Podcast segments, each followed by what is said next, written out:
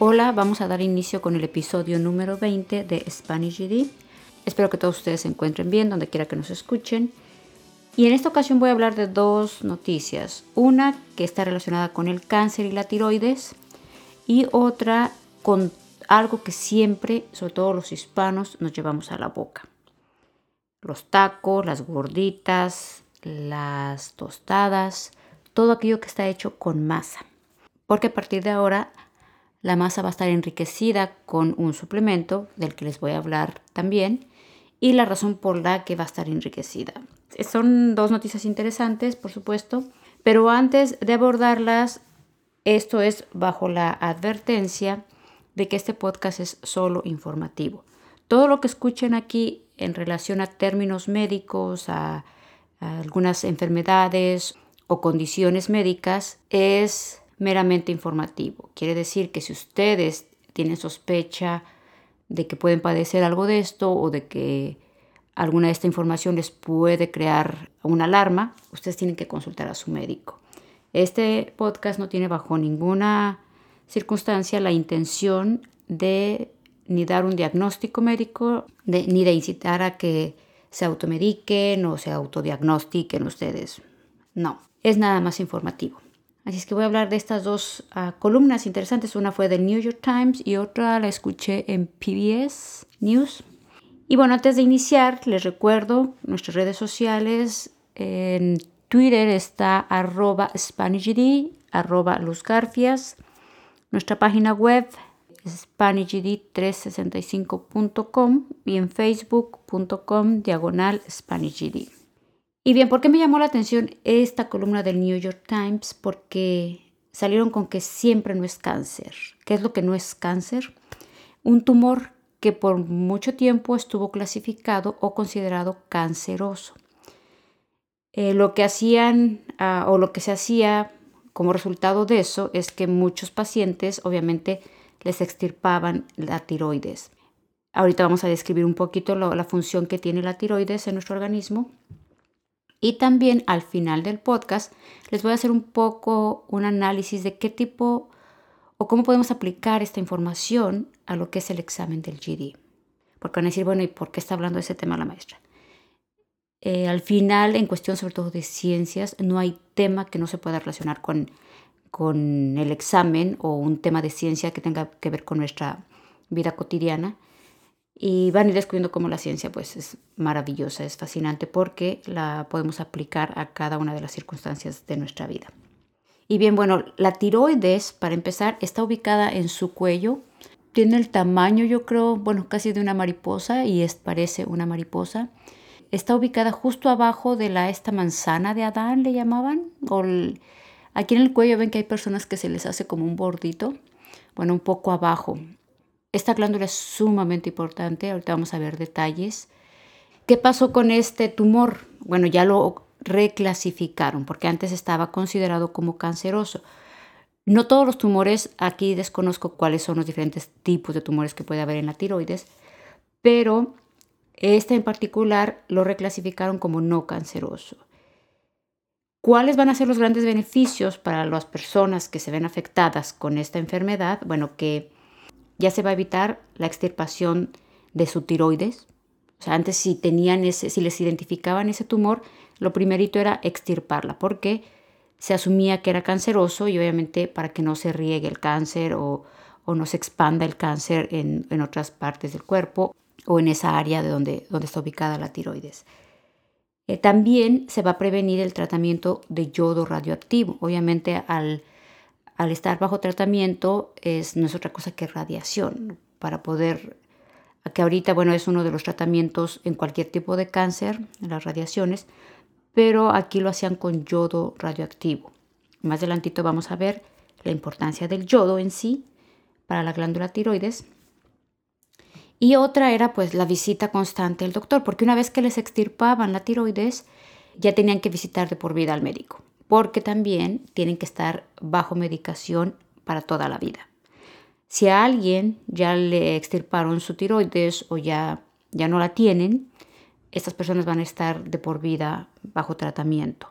Entonces, por supuesto que es una buena noticia, es una pena para los que quizás ya se sometieron a ese tratamiento, pero bueno, va a prevenir en cantidad, dicen que puede afectar o actualmente afecta a cerca de 10.000 personas de las casi 65.000 con cáncer de tiroides.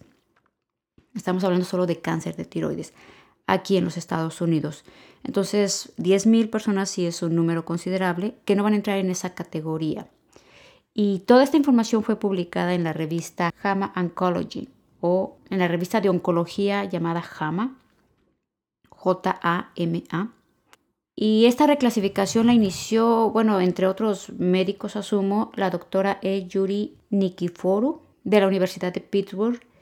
Y ella observó que en la última década los patólogos clasificaban tumores no invasivos como cancerosos. ¿Qué quiere decir no invasivos? Que no se iban a expander o que no eran células malignas, como en este caso el cáncer, que dañaran otros órganos o que dañaran más a partes del cuerpo, incluso que se regara dependiendo qué tipo de cáncer sea. Entonces, esto lo vio constante durante 10 años. Eh, con respecto a la tiroides, particularmente, le dieron seguimiento durante más de 10 años a pacientes que tenían este tumor en particular e identificaron que nunca desarrollaron cáncer, que no era tan amenazante como un cáncer real. Y esto es en sí como un bultito dentro de la, en la glándula tiroides eh, era un bulto que estaba rodeado por una cápsula de tejido fibroso. En ese núcleo o en el núcleo se veía cómo crecían las células, pero que no salían de esa cápsula. Por eso, según el tumor no es ya canceroso o no está clasificado dentro de o el área de tumores cancerosos. Porque dentro de la cápsula se quedaban las células. Si se regaran de repente es cuando es canceroso.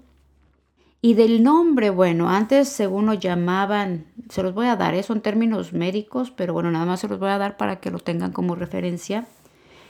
Lo llamaban como una variante encapsulada folicular de carcinoma papilar de tiroides. Y el nuevo nombre es casi el mismo, nada más quitaron la palabra carcinoma. Me imagino que ese hace referencia al cáncer. La verdad que tecnicismos médicos yo no me sé muchos. Pero lo que importante aquí es que removieron esa palabrita, carcinoma. Y bueno, aquí lo más recomendable es que consulten dos veces quizás si les diagnostican o si les quieren extirpar la tiroides, porque en verdad es caótico ya no tener la tiroides. Y sobre todo, bueno, no quiere decir que no, haya algún tipo de cáncer en la tiroides, eso no lo mencionan, no mencionan qué otros tipos de cánceres hay. Lo que se menciona es que este tumor en particular no es canceroso y no hay razón por la que les extirpen o les tengan que extirpar la tiroides. Y es que, bueno, ah, bueno, quizás no es muy prudente este comentario que voy a hacer, pero aquí en Estados Unidos el dinero corrompe hacia secas. Y en cuestión de la medicina o el sistema médico aquí, tantito le ven a uno y ya le meten cuchillo. O sea, luego, luego que operaciones, que tratamientos y más todavía si tienen seguro médico o Medicare o lo que cualquier ayuda donde puedan los hospitales extraer o sacar dinero, lo van a hacer. Y de esto hay ha habido noticias o he escuchado también noticias o estudios de cómo los doctores incluso reciben comisión de acuerdo a la medicina que recetan, si es más cara, si este, promueven cierta medicina, etc. Entonces, no estoy diciendo que no confíen en los doctores, por eso estoy diciendo que a lo mejor es un poco irresponsable mi comentario, pero que sí sean cuidadosos, sean cuidadosos, consulten una doble opinión, pregunten. Eh, se los dejo, bueno, obviamente como reflexión, pero sí es un tema delicado. Siempre que sea algo de la salud es delicado y hay que conducirse con mucho cuidado. Ahora voy a pasar a describir muy, muy, muy brevemente lo que es la glándula tiroides, su función. Y no quiero que de aquí vayan a salir hipocondriacos que digan, ay, no creo que yo padezco eso, yo tengo esa, esos síntomas, yo me siento así. No, o sea, no vayan a salir aquí autodiagnosticándose y todos hipocondriacos. Hipocondriaco es el que cree tener una enfermedad sin realmente tenerla y hay ocasiones que incluso desarrolla los síntomas. Y muchas veces, bueno, está vinculado con la psicología porque se, usa de tal manera que puede manipular usando la enfermedad. Pero bueno, ese es otro tema interesante también. Bien, la tiroides, les digo, es, tiene una como forma de mariposa y está ubicada aquí en el cuello, en la parte, si ustedes ponen donde pasan las eh, cuerdas vocales o la laringe, justo aquí en el cuello, abajito de la, no sé si le llamaban la manzana de Adán o el hueso de Adán, no recuerdo. Algunos la van a poder sentir, otros quizás no. Y esta glándula está compuesta por el tejido tiroideo que a su vez se compone de folículos. Los folículos son, si los ven con un microscopio, son eh, múltiples, son como pequeños saquitos, muy, muy, muy, muy pequeños, porque necesitamos el microscopio para verlos, que tienen paredes muy delgadas. Y dentro de estos ah, folículos están revestidos todos ellos de células, que estas células son las que van a producir las hormonas tiroideas, que son dos importantes. La tiroxina, que se conoce como T4, y la triyodotironina, que parece trabalenguas. Se la repito. Triyodotironina, que es conocida como T3. Entonces, las dos hormonas importantes para la glándula o para el buen funcionamiento de la glándula tiroides son estas dos hormonas, la T4 y T3.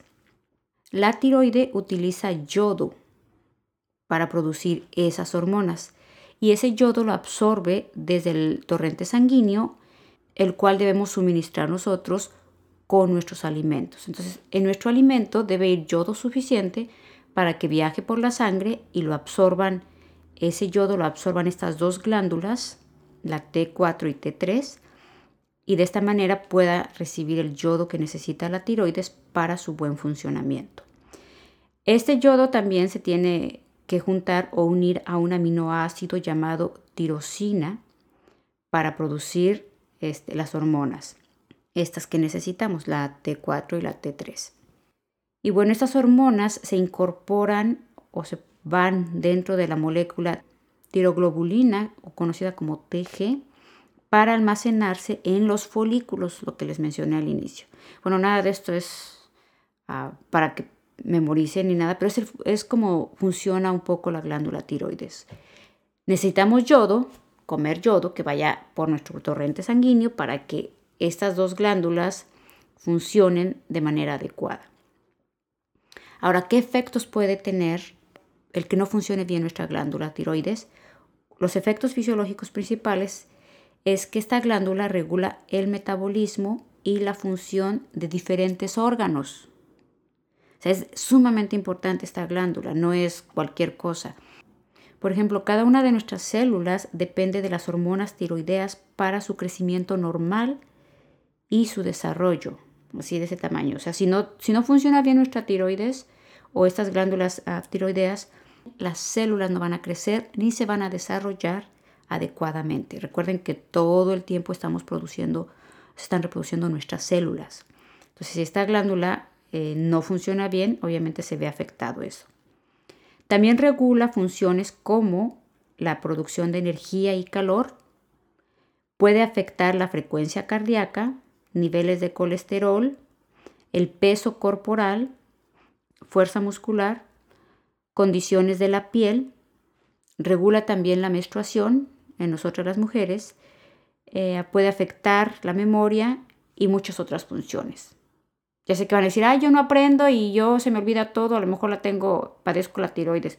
No, no se trata de eso. Si ustedes consideran que pueden tener o, algún problema con esta glándula tiroides, tienen que ir con un oncólogo o es en el departamento de oncología quienes los atienden y les tiene que diagnosticar para determinar si pueden tener algún problema con la tiroides. Ahora, la tiroides si hay, si hay problemas con la tiroides, pueden desarrollar hipotiroidismo o hipertiroidismo.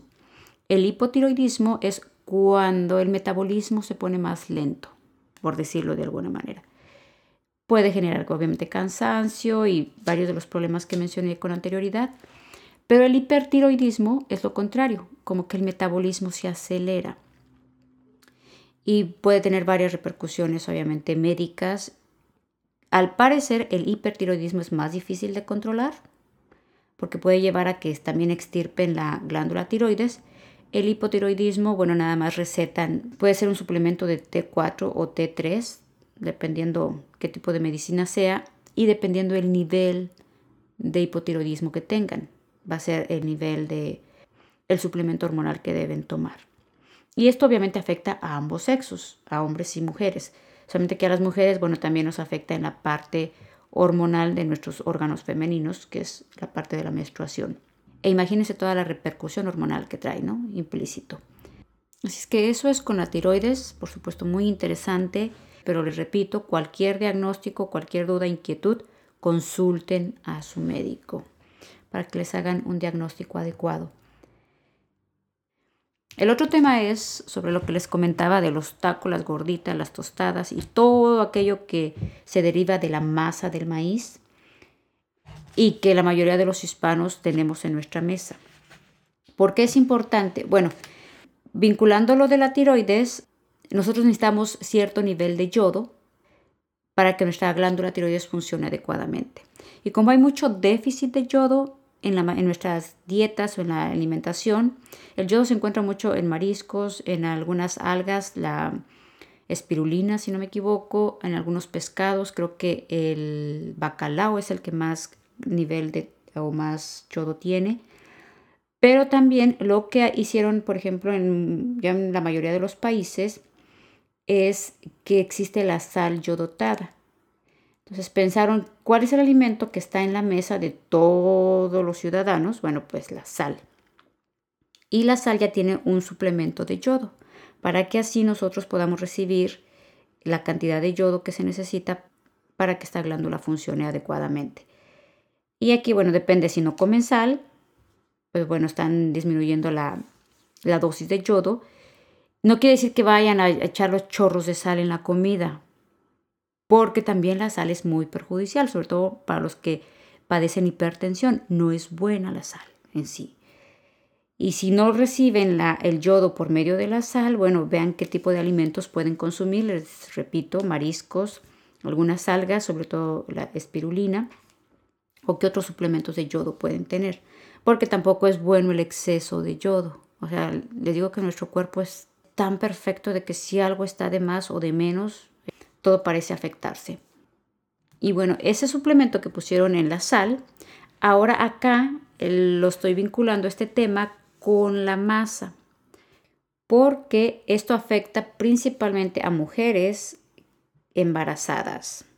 ¿En qué aspecto? Que hay un alto índice, bueno, no muy alto, pero hay un índice de defectos de nacimiento que se llama defectos del tubo neural y este defecto produce una enfermedad en la espina bifina que puede causar parálisis o hacer que los niños dependan obviamente de una silla de ruedas y es un defecto de nacimiento. Pero ese defecto de nacimiento es por la falta de ácido fólico en las mujeres.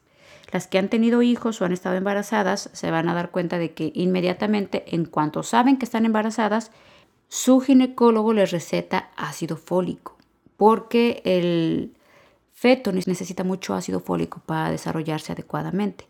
Pero como hay carencias, entonces por eso les dan suplemento de ácido fólico, porque necesitan ese extra para el feto, obviamente.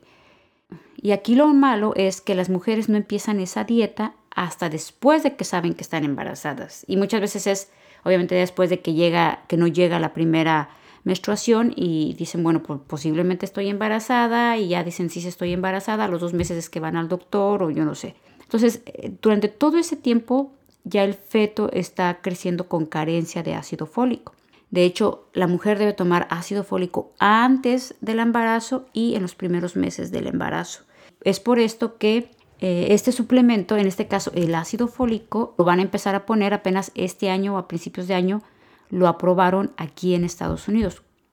Ya se había aprobado o ya se usaba en otros países como Costa Rica, Venezuela, si no me equivoco, y México.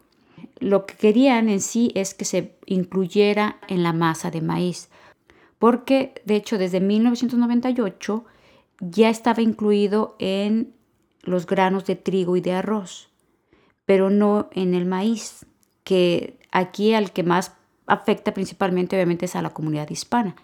Estoy hablando aquí en Estados Unidos. Y con esto, eh, bueno, esta iniciativa fue a partir del 2013 que varios congresistas hispanos pidieron a la FDA, que es la Administración de Alimentos y Medicamentos aquí en Estados Unidos, que se incluyera el ácido fólico en la masa de maíz. Así es que cada que se echen un taquito, una gordita, cualquiera de los productos que se hacen con masa de maíz, o los tamales, estamos consumiendo ácido fólico. Eso va a beneficiar mucho a las mujeres al momento de que queden embarazadas porque van a tener cierto suplemento de ácido fólico.